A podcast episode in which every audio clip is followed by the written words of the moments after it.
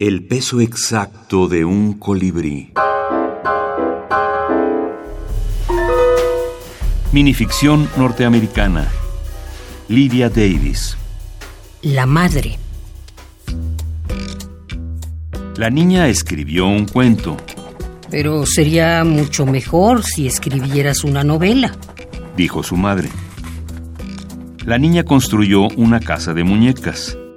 Pero sería mucho mejor si fuera una casa de verdad, dijo su madre. La niña hizo una pequeña almohada para su padre. Pero sería más práctica una colcha, dijo su madre. La niña cavó un pequeño hoyo en el jardín. Pero sería mucho mejor que cavaras un hoyo grande, dijo su madre. La niña cavó un hoyo grande y se metió a dormir en él.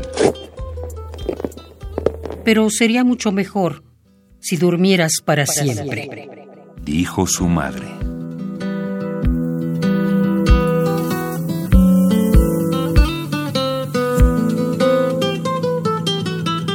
Lydia Davis, 150 cuentos cortos, Antología Personal, Almadía, 2019. Mauricio Montiel Figueiras, traductor es muy interesante, por supuesto, como traductor hombre, ver lo que una escritora a través de una narradora mujer está viendo y está observando del mundo, ¿no? Son muchas veces detalles que uno como hombre, como escritor, no se fijaría en ellos y que sin embargo aquí están muy presentes, ¿no?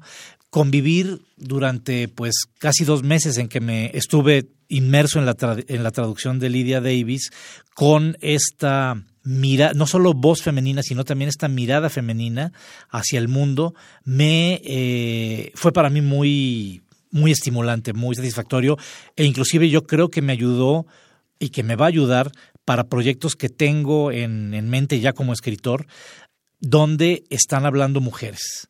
Eso también me sirvió mucho para, para, para, meterme, digamos, dentro de esta psique femenina que aparece a lo largo de, la, de los cuentos de Lidia y ver cómo esta psique femenina se va construyendo y deconstruyendo al mismo tiempo.